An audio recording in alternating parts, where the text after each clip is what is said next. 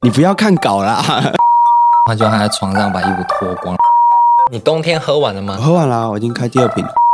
？Bill's Monthly 地方的文盲，蒂欧斯出品，绝对傻气。打给后，我是许寒光。今天收到我最爱的 Bill's Monthly，最爱哇，得罪好多其他的，来到我们的这个地方的文盲 Podcast，然后今天邀请到我的好朋友克伟来嗨聊，大家好。哦，克伟好，来聊我的新专辑。那我跟克伟其实认识很久，其实也没有很久，还蛮久了啦，一年多了吧。嗯，一年多。可是那是因为我们太常碰面了。对，因为我第一本的诗集《池鱼谷》刚好就是克伟设计的这样子，而且他的室友的妹妹也是我们公司的 你要介绍一下这位耳吗？夹，我们的耳夹最绿茶的耳夹，没有最可爱的耳夹。对，然后就是前一段也是因为工作结缘认识，然后就因为我们家住很近，所以我们就会常常就是晚上散步的时候，我们我就会散到他家，或是他散来我家，然后喝酒。我们认识哦，我记得我们第一次见面是在好好多咖啡咖啡对，然后就有一个穿的很奇花的少年，然后有很移花吗？挺移花的，然后就很翩然的走进来，然后他就开始抱着他的脸跟大家说：“我今天是不是很肿 很长哎、我真的很容易为了脸肿的事情嗯，就是烦恼，因为少女心。然后我，可是我第一次看到课文的时候，我就想说，怎么有人比我还像女生？对啊，就是我们一起出去的时候，大家有的时候都会以为我们是同一对。嗯，其实我一开始看到许阳光的时候，我也在想说他是不是他是他是 gay 吗？还是他是女生？对，那我后来就知道他不是，而且很异。号称大安区新垣结衣，对，我们今天听说是要来聊夜晚跟喝醉的，那我们就先从你的安生哥聊起，因为我们刚认识的时候，你还是介于上一张专辑之后嘛，就是书之后换公司之后，嗯嗯嗯嗯对对对。然后我那个时候要做韩光的师姐，所以有大概了解一下他这个人，然后就觉得说，哎，怎么跟我后来认识的很不一样啊？就是在这张专辑之前，他的形象跟我们平常看到的样子其实是两个人，那你觉得哦演艺圈多么的虚假？是这样子，是这样子吗？没有啦，就就是我觉得只是方针不一样。嗯，对啊，大家都会在嘴巴里一直跟你讲说要做自己，做自己。可是他们讲的做自己，就是你知道很有限度，然后是他们眼中的的自己，或是有的时候可能有些人想的是说，就是他们会找一些切入的点比较片面的，因为可能他们就会自己觉得说，哦，听众或者是观众，就是可能没有那么多的时间去了解你，然后就会找一个很好接受的标签，然后直接用这个去框住你，这样子的感觉。但是我觉得现在我就会觉得说，人版就很多面相，然后我就，例如说我今天可能上这个节目，我讲的是 A，然后我在别的节目讲的是 B，然后又是 C，然后又是 D，可是综合起来，我觉得都还是我自己，就是我没有在想说要特别去营造什么东西。嗯，对啊，那你要讲一下你自己在安生大醉的经验吗？因为毕竟我们都住在安生旁边。啊，对，而且我后来有发现一件事情是，可是我们没有在安生我们没有喝过，在安生喝 过酒，我们完全没有。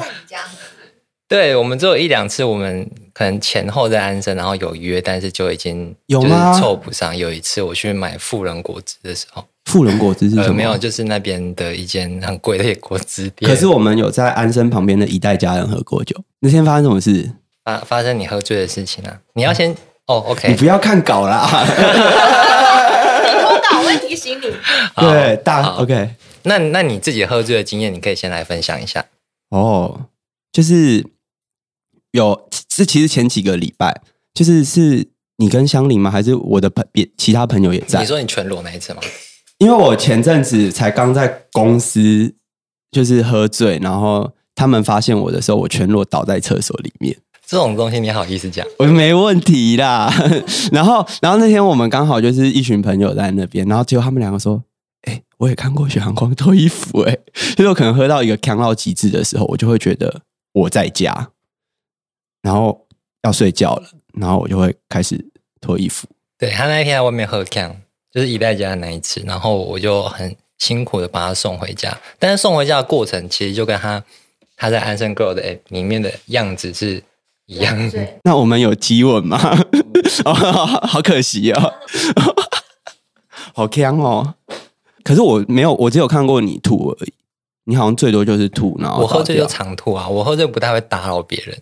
但是我、哦我的室友是说我的吐吐的声音会很很剧烈很大，哦在半夜里面是一个很大的声音，小光模仿一下，吐的声音不都差不多？很难呐、靠，谁吐不是这个声音啊？谁吐不是小光，你吐看看，啊？你吐看看。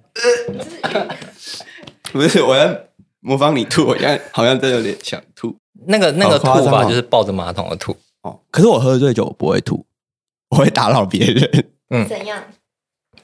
他是喝醉酒会打扰别人那种坏分子，坏分子。嗯嗯，还有有很打扰你吗？也还好，因为他他我那天把他送回家之后，他就他在床上把衣服脱光，然后我就很害怕逃走了，我就我就赶快看他 say 好，我就赶快回去，我说我先回去喽，你好好睡觉。那他有回应你吗？他就很迷茫的看着我，嗯，就是蛮像女神的，BL，好，而且而且这件事情我是很后来才跟他讲，就是上一次那个啊，我们大家讨论的对，那个时候，那是真的太好然后，大家都共同的有看过我开始脱衣服，对，这个可是我觉得这个已经算是比较普通的，所以如果想要看你脱衣服的话，只要找你喝酒，好像就可以看到了耶。啊，那我要练一下。那他是不是不容易醉？他酒量蛮好的，对不对？还可以喝很多，只是要配速。配速的话，可以就是就是蛮强的，什么是配速啊？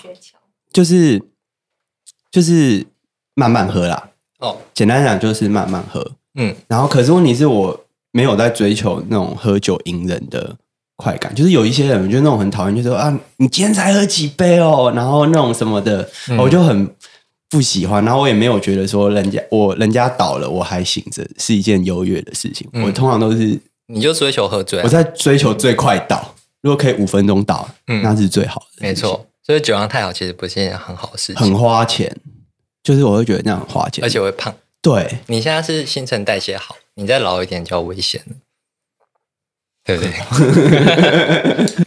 我记得我第一次听到《安生 Girl》的，而且看到 MV 是在你们 MV 发布的前一天，我去找你嘛。因为我其实蛮多作品我都会投给他看，对啊，就是讨讨论事情啊，然后就连专辑我也是发之前我就先偷丢给他听，嗯，对。嗯然然后我看到 MV 的时候，其实我吓了很大一跳，就是因为这个 MV 里面的许阳光，就是我平常跟我相处的许阳光。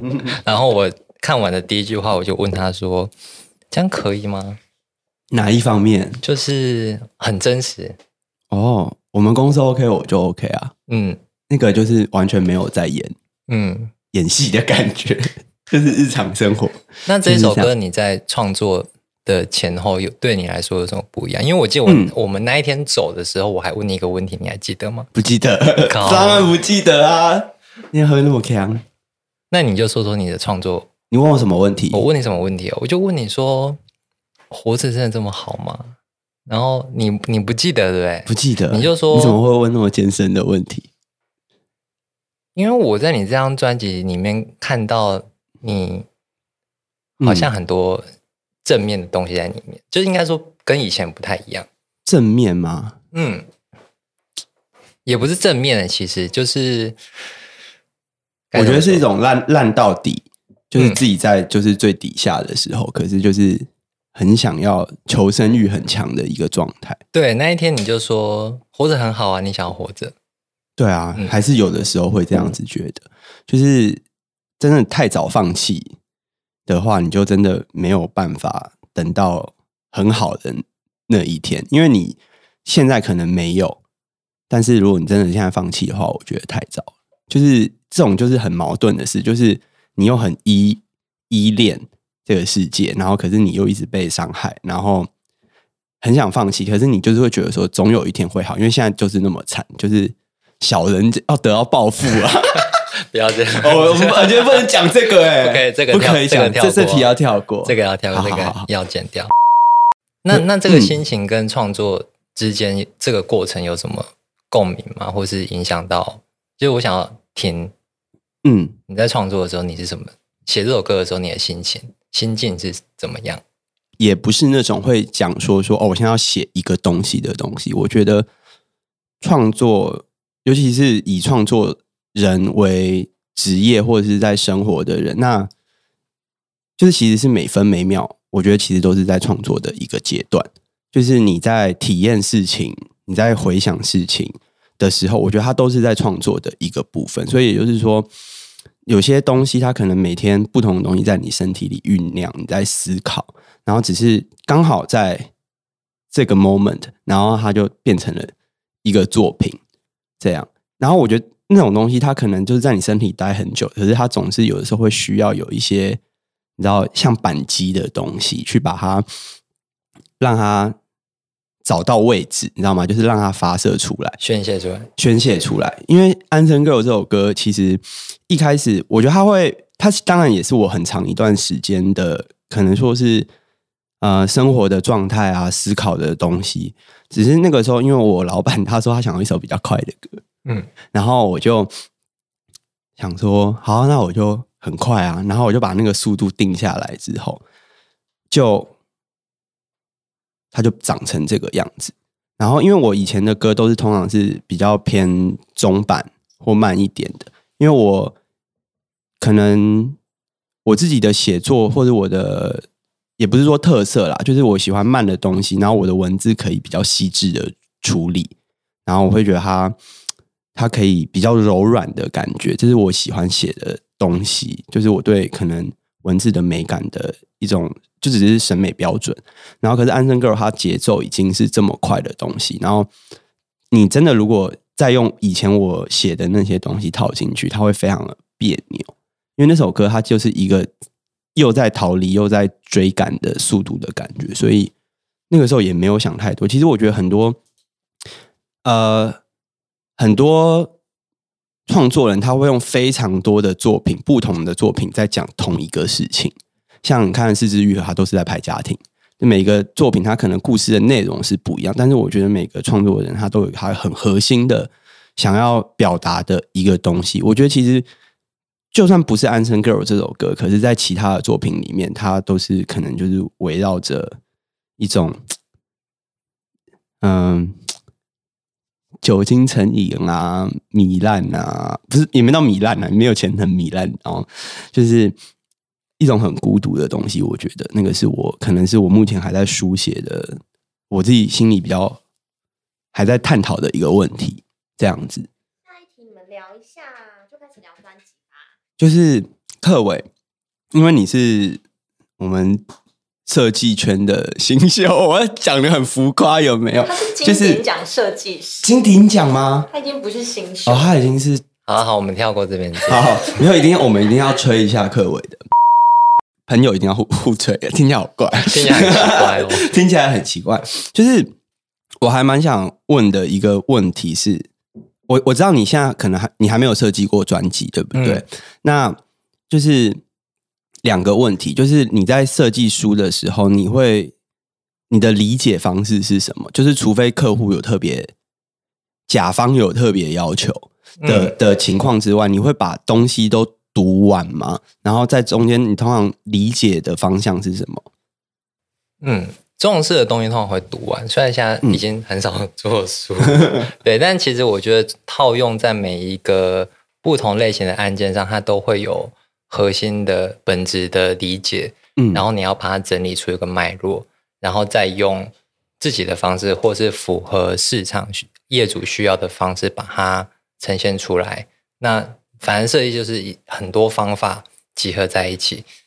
对。嗯你刚刚问我可以再具体一点点吗？你是不是具体强调啊一点点，没就是例如说，假设呃，像之前哎，也是你做的，对不对？嗯，那个时候你的想法是什么？野的想法哦，野的想法其实我很会 Q 啊，蒂欧斯出品，绝对煞气。我很会 Q 吧？其实应该就是 Build Monkey 当时想要做一个呈现台湾生命力的主题为核心概念的一个刊物。那所以我们就想了很久，什么能够代表台湾？那也这份刊物到当时到最后要用的概念就是，呃，我们除了找了很多我们生活上会看到的材质，像那个泡面，之类的，像那个泡面，像它会用鱼缸上或什么的，嗯，对，那以及呃，什么是能够表现很旺盛的生命力的开放的态度？对，那我们比如说我们整整个刊物我们都没有把它装订起来，等等的，哦，那个时候用贴一圈贴纸包起来了的，有用折的，有用合的，然后最后再把它整个包起来。那本超难受的。那本真的蛮难受，我后来觉得 对啊，打开来之后超难受的，我现在直接就是一团丢是台湾的生命力吧？哦台湾的生命力应该没那么好收拾、啊。我觉得很有道理耶！哇，你都会那么细节的去想，没有，其实我觉得很多东西到最后只是一个你要怎么表述它的一个说法，嗯或者是概念。但当然，就是它都会在前期是因为，其实我觉得这个部分可以回到您刚刚在讲创作的。你刚刚讲的是拧吗？我是你自粘在一起，哦，你是自年的，我想说你干嘛突然跟我讲拧？好，就像你刚刚在讲创作过程啊，其实我觉得每一个领域的创作者都会有类似的状况。比如说，我记你刚才讲，我就想到张爱玲以前也被讲说，被那个时代的的评论家说，她的作品都很 focus 在嗯就是小情小爱里面，但是她就是有一个她想要花很长很长时间去书写的一个主题。嗯，一个对我觉得就跟比如说你刚刚会讲说跟孤独或者是什么，这个是现阶段的你想要去描述的问题。嗯，对。那但是下一个阶段的你，你可能就不一样。，对，因为人总是会变的，对每个阶段都不一样。对，那我想再问你一个问题：好好，你很会 Q。如果因为我知道课伟一直都很想试试看设计专辑，就是他可能就是身为我们的大奖设计师，什么都设计过了。就是我后来发现设计专辑很累了。那如果今天乐坛你任选嗯，任何歌手或者是乐团，你想设计谁的专辑？那一定是要选最喜欢的、啊。对啊，你最想设计谁？许寒光吗？不要，许寒光，那你可能要再等三年。所以！下一张专辑是三年后的预告。没有。啦，开玩笑的啦，哦认真的，或者是说你觉得他的曲风是你比较符，像你设计的能够做出比较多跟你想要做的东西接近的东西，因为有时候我知道喜欢的东西，可能你跟他风格并不会太接近，嗯，那就是你觉得就是两方面讲好了，就是最想要设计私心上，跟嗯。你觉得说你的设计可能跟他会很适合，然后你也想帮他设计的两个，两个团吗？我我觉得这个问题可以分两个层次讲。嗯。就第一个是，哎，你其实你好像不知道，我刚刚就其实嗯，你说什么我做很多商业相关的案子，所以其实我的风格没有一定是什么风格。哦其实像词语谷之所以会是那个风格，比较是诗集的一个大家对他的印象。嗯对，然后以及它适合那样子呈现，但比如像这样的风格要在专辑上呈现就很不适合，嗯嗯因为它是需要有艺人的、有商业的视觉语言，嗯嗯嗯等等，有行销那些都要考虑进去。那最喜欢的哦，我最喜欢的团好像已经都没有来出专辑了，就是荡在空中。哦我从大一开始听，哦，它是一个比较台式的一个，我没有听过，对不对？我有听过我们有一起听过。我记得你还说很哈口，嗯，对，蛮哈口，我记得我们有一次喝酒的时候，然后我们就在听《夏夜晚风》。对啊，你很喜欢伍佰，我记得那一次他就有在我旁边清唱《夏夜晚风好听起来好 gay 哦，你说很近的清唱吗？》，就在我就在我们家。里那种这么近的，你要你要唱一句吗我们？不要，我们不要。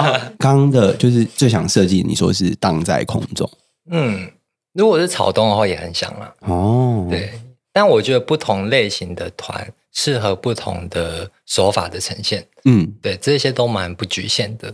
比如说今天好想要很台，想要很优雅，或者是想要很 rock，这些其实我觉得都不是限制。这一些其实嗯嗯，我觉得我应该不是一个有很有既定风格的设计师。如果大家会觉得的话，可能是只看到某一些类型的作品，所以会觉得说可能都是像这个样子等等的。嗯，嗯，哦，我就很喜欢你新专辑的贴纸的运用，嗯，嗯，像是那两那两只脚就很适合拿来做各种玩法。我是有听很多人把它拿来当那个贴在玻璃门上防撞，就是告诉你说那那个那个门神的概念。那个对它这个这个是一片门，不是一个很透明的东西。嗯，嗯，我觉得韩光的新专辑做的蛮像他的，你说风里面的风格，但我觉得风格也只是某一个时期想要表述的样子啦。就是比如说嗯现在这个风格它，我觉得它很适合你现在这一次新专辑的感觉。哦，对啊，带一点复古，带一点台哦，台湾的感觉。对，它跟喝醉的你搭起来还蛮搭的刚好。哎、我觉得你刚刚就讲到还蛮蛮像我们有的时候就是自己掉进作品里，就是自己看自己跟别人看自己的的感觉。因为其实里面呃这张专辑它用了很多很复古的字体，嗯。很九零年代的东西，可是其实我没有跟到那个年代，嗯。就是我其实是没有看过，就是真就是我那时候买的所有专辑，然后看过的所有 CD，其实都不是这个样子。这这这种元素的东西，然后可是你会觉得是适合嗯，的的感觉。因为我们也都没有经历过这个年代。哦，你也没经历过。哦我才大一两一两岁，哦，对啊，应该说，我觉得像这种东西，就是没有经历过这些年代，我们都会对它有一个憧憬想象，想象我们有一个想象的样子。那这个想象样子自然会被我们套用在一些嗯，嗯不同的需要呈现的地方。了解我很喜欢你海报最后一张照片，哪一张？有一点蒙太奇感的那个吐烟的那一张。哦，吐烟的对啊，吐烟要吐的好看蛮难的耶。哦，那天也是拍到我人生不想再抽烟，真的吗 对，一个状态。那你拍这张照片，你抽了多少烟？那天就是真的是数不出，远远数不出来，对不对？那真的是数不出来的狂抽，会很想吐吧？就已经没有办法再品味香烟了。但是满是喧哗这一块就是我同事一直说很像梁朝伟，很像梁朝伟吗？我就觉得我我我觉得我觉得很多人这个这个这个角度看，戴个墨镜应该都蛮像梁朝伟的。对哦，大家戴墨镜都蛮像的。我现在戴一下，那所以要看到的话，就要去买专辑了，是不是？是你分享你喜欢的两首歌，然后你可以回忆当时怎么创作的。好，其实喜欢的还蛮多的，还蛮。但我自己个人偏好的话，我还蛮喜欢那个这个好难记，金色的梦跟银色的歌。哦，你喜欢这对金银岛？我想，对，我就喜欢，而且我觉得他们两个的顺序应该搭在一起听，刚刚好。哦，你觉得他们要搭在一起？我自己都会把他们凑在一起听，一前一后。下我的曲序，我忘记了。哦，因为他可因为他们本来就是姐妹座啊，就是我那个时候，呃，是先有银色的歌的概念，嗯就是银色的歌，我那时候当然，我觉得它可能是很像月光的那种银色的东西。我觉得他写的，就是我想写一些我可能真的很接近我心里很纯粹的东西。就例如说我我我的一些偏执，我对珍惜的东西的，就是不放手的那样子的东西，就是我觉得是很纯净的我的自己。然后，所以我在那首歌里面，就是我引用的是王尔德的《夜莺与玫瑰》的这个童话，就是很成人的童话。然后，我觉得那个很像我对这个世界的要求，要求，不是说要求，就是说我希望是这样子的，只是就是之后会受到伤害，嗯，那是你理想中你想要的样子，就很像我。因为为这个故事就是一个很被伤害的一个故事，就是为了自己想要的，不是说想要，就是珍惜的东西，就是不顾一切，什么都愿意付出。嗯我觉得那很像我面对很多事情的心态。就我自己也是一个做什么事情都没有在考虑后果的的一个很跟着自己的感，你也知道，就 就很跟着自己的感觉，就是真的是完全不会考虑后果。然后，因为然后接下来就是这个东西，我觉得它就会变，这种抱持这种很偏执想法的，它就会在很多地方受到伤害。有的时候是自己伤害自己，有的时候是伤害了别人，然后所以伤害别人其实伤害蛮多的，我觉得也是自己有心无心的话，打个嗝。然后那个时候就觉得说，好，这个是我新的东心里的东西。那有银色的歌，我就觉得还有一个金色的梦，我也不知道为什么。这两这两首歌，它其实一开始就只是这四各四个字的东西。嗯它就是因为我创作的习惯，我你也知道，我每天就是扛在那边嘛，就是我不是一个很勤奋，每天抱着吉他在弹东西的人。嗯因为可能因为是因为跟我，因为我文字跟歌两个是双栖的创作模式有关系。我大部分在思考的时候，因为这个其实跟写诗也是蛮像，就是你会有一些 key word，嗯。就是它可能是以前学读书的时候，老师会说这是这是这首诗的诗眼，或者是这句话是这这篇文章的文眼嗯。的东西。我通常在创作的时候，我会先记录这个东西，然后就是有的时候，可是那个东西，我觉得它就是一个钥匙，就是我在想到这些字的时候，它其实已经把很多奇奇怪怪的情绪，或者是很多奇奇怪怪的事件，各掺一点锁在一个盒子里面。嗯然后可是我只要看到这几个字的时候，就会那些东西对我来讲都是还蛮明显的浮现出来的样子。所以这两首歌，我觉得还蛮还蛮怎样？我写的非常非常用力，就是有一些作品，例如说像呃，就是写的很顺的，就是他在他对作品的聚焦非常明显。但是我觉得金色的歌跟银色的梦这两首歌在，尤其是写词的过程，因为这两首歌的曲写的非常快，我大概都是我写曲是很快的，就是我觉得嗯，感觉对了，我大概都是写唱个三五次，我就觉得好歌差不多就可以长这样。而这两首歌，我在写词的时候，我另外的笔记啊，或者是觉得说可以写的句子，大概可能是收录在里面的好几倍。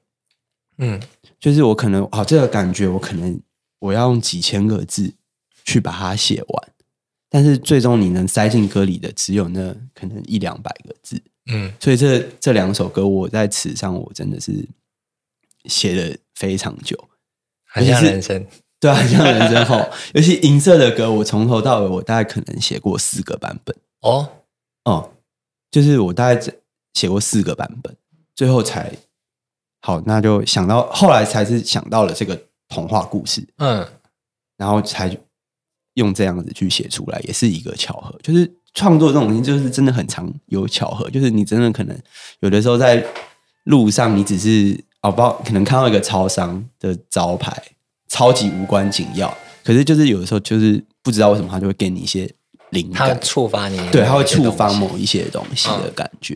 因为嗯这两首歌，我觉得，就我自己觉得特别像你，嗯，我自己感受到的部分。当然，我觉得每一首歌当然一定都一定是创作很歌的像的，对啊。嗯但是另外一首歌，我其实也非常喜欢。其实金色的歌，我一开金金色的梦的梦，哦我每次都把他们两个混一起。讲金色的梦，我其实告诉你们不要讲在采访的时候不要讲错别人作品名字，像我就会开始对你超级不客气。我就说你没有做功课，那我就随便讲。不是我，我不是没有做功课，我知道是他们太容易搞。但是我觉得金色的梦，我就看哦，好像在喝酒。我自己觉得说，嗯金色的梦很像就是你喝酒前的样子，你喝酒前的一个雀跃的心态。如果那一天刚好是用这个心，可是我觉得是喝喝醉回家的路上，喝醉回家的路上，对，就是喝醉。金色的梦，当然我刚刚讲说，它虽然只是一个随便的灵感，但是其实我觉得那段日子，然后喝喝完酒，可能是从你家 回家，晚上就是只有路灯嘛，路灯晚上都是黄黄的，对，然后尤其是那段日子在清醒的时候，它也很像梦。嗯，我我之前也有做一个东西，我也是一个从路灯下嗯看到，就是那个我之前做一本黑色的诗集，是朱飞的诗集。啊、嗯，他那一本整本的设计，其实我也是从某一天的晚上，我低着头走回家，然后都是路灯啊，都是树影，嗯，对，所以其实一样的类似的景物触发出来的创作，其实可以长得很不一样。嗯，而且我们家附近就很多小巷子。你们家附近的小巷真的我说我们家啊，你家也是啊，那边就住宅区啊，对啊，住宅区的夜晚嗯，都是特别安静特别安静。嗯嗯嗯，散步很舒服。我也很喜欢你的最后一首歌，他遛狗经过的那个下午。哦，我觉得听这首歌的时候，觉得嗯，许寒光好温柔哦，是谈恋爱的样子吗？我本来就很温柔啊，我就赞。是不是？嗯，对，喝一点酒都比较温柔，喝太多就不行了。喝太多话就开始很多，对，变得很不可爱，嗯，是不是？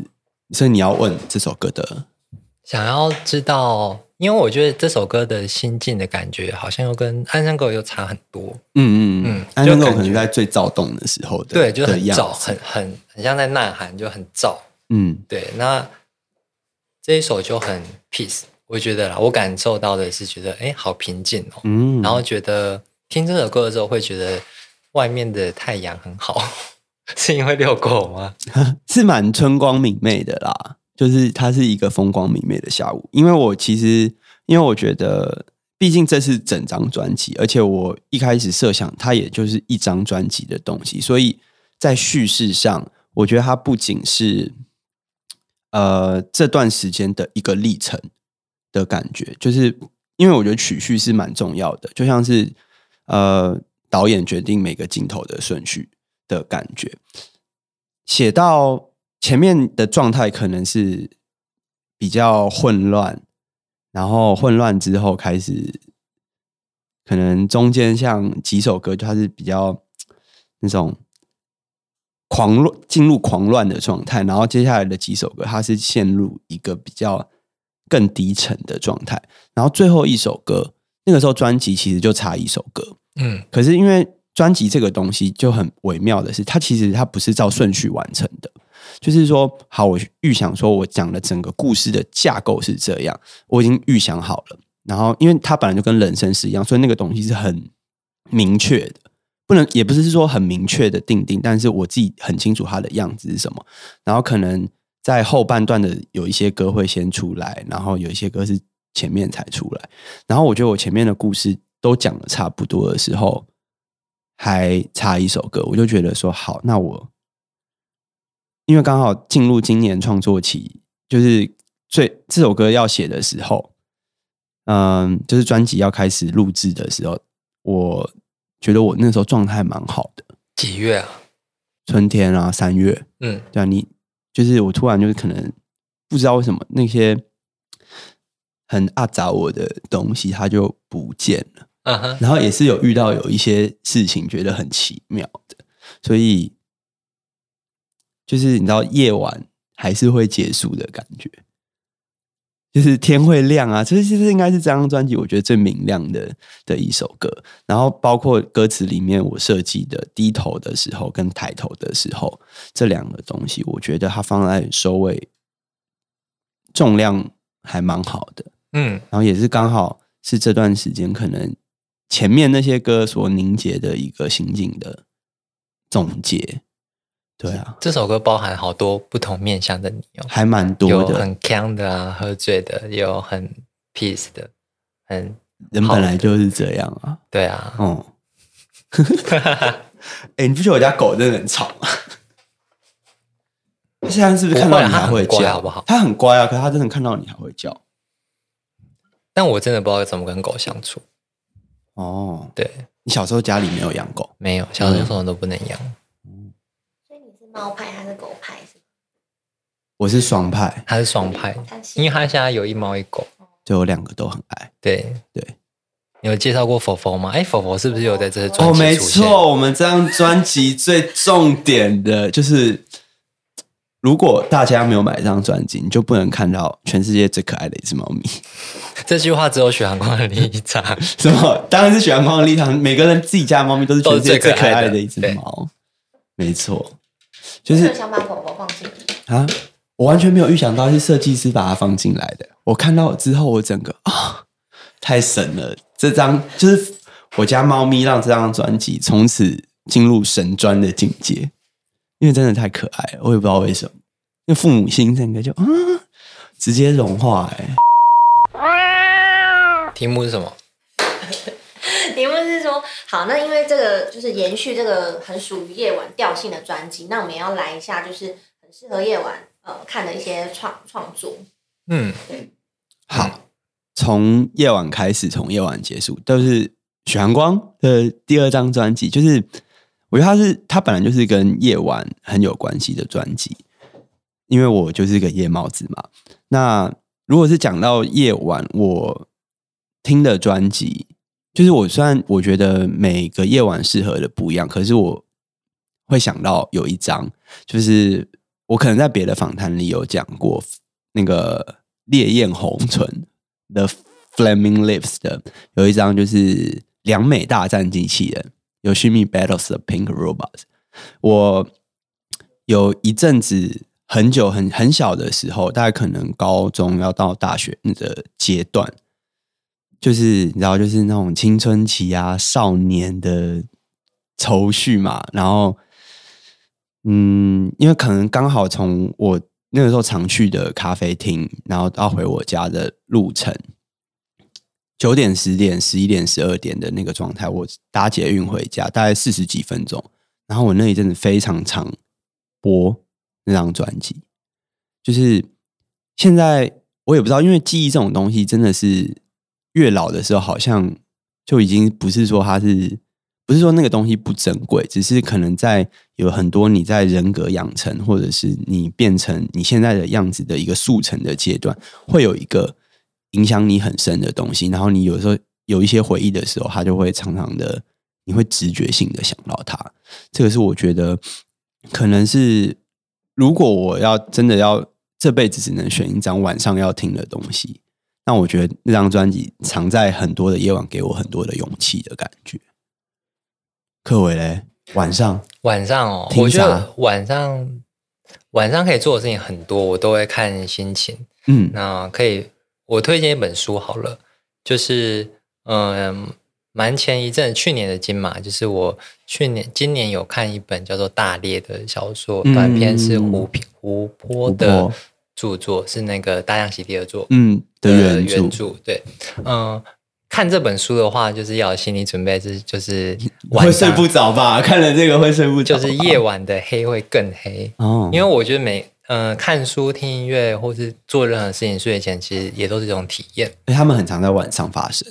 嗯，对。然后夜晚可以很可以很瑰丽，但它也可以很黑暗，嗯可以比你看到的还要更黑暗。那我觉得湖泊的大裂就是一个在讲很多很辛苦的人的生命，那他们在他们的生活中是一个什么样子？嗯对，但是这样子看，在晚上看的话，其实心情会不太好了。那本书毕竟还是蛮沉重的。嗯，对我，嗯，晚上要推荐，大概就看你想看什么吧。看诗集也很、我晚上都啊会，很避免看一些非常影响情绪的东西。因为如果晚上看一些太哈扣的东西，可能会在你的梦里面出现。我自己会这样子啦。真的哎，嗯，就是想什么，就是晚上就会在梦里出现。尤其我又是一个很容易做梦的，你很容易做梦吗？非常每一天。那你要不要分享一下你的梦？我的梦，你知道那种 REM 的状态吗？就是半梦半醒，嗯就是你其实不是真的在深层的睡眠，就是可能，就是我就很容易流汗。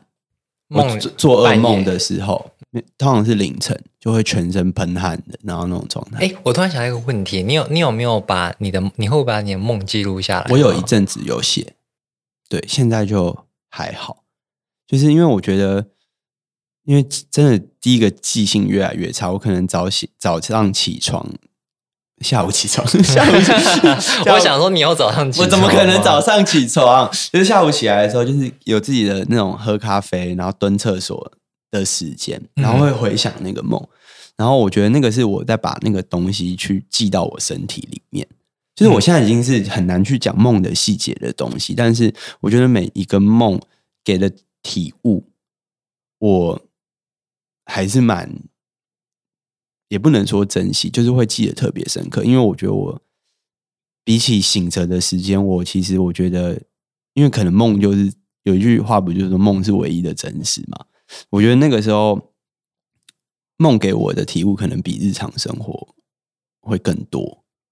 嗯。就是我可能在里面，就是再活了一次，或是我也不知道，就是到底哪个活的我是真的我这样子，非常的沉重。我们现在的话题。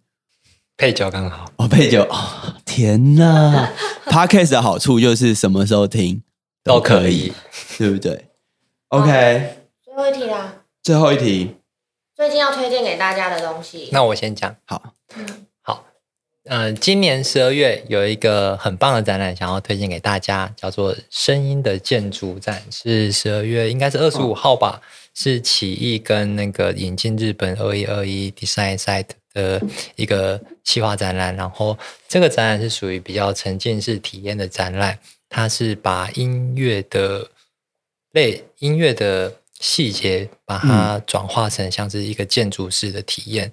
对，那大家到时候可以去体验一下，因为还蛮有趣的。嗯，嗯，在哪里啊？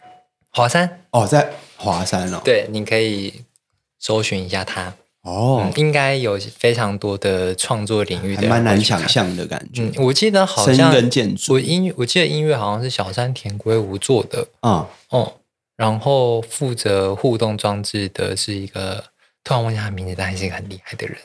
十二月二十五，嗯，我觉得你你可能也可以去听听看。没错。感觉你们知道为什么吗？因为十二月二十五又在华山，隔两天后，十二月二十七，我有一场想推荐的演出，哦，在哪里？就是也在华山啦、哦 Legacy 哎、哦，是谁呢？好像是许寒光哎、是许寒光吗？真的欸有购票资讯出现了吗？有购票子没有错？你们现在上网，其实因为演唱会名称蛮长的，演唱会名称就是专辑叫什么名称，叫从夜晚开始，从夜晚结束。但是我觉得大家不需要紧，你只要打许寒光 Legacy 就会有购票链接。iBone Indie Fox 可以买票，谢谢大家，大家拜拜。大家拜拜，NG。哪一张专辑，柯伟你会想到夜晚？夏夜晚风。夏夜晚风是一首歌，你要讲专辑。我最近想看 许阳光的演唱会，我就可以自录了。十二月二十七号，一二三 Bill's Monthly 地地方的文盲盲。怎么没有在点上啊？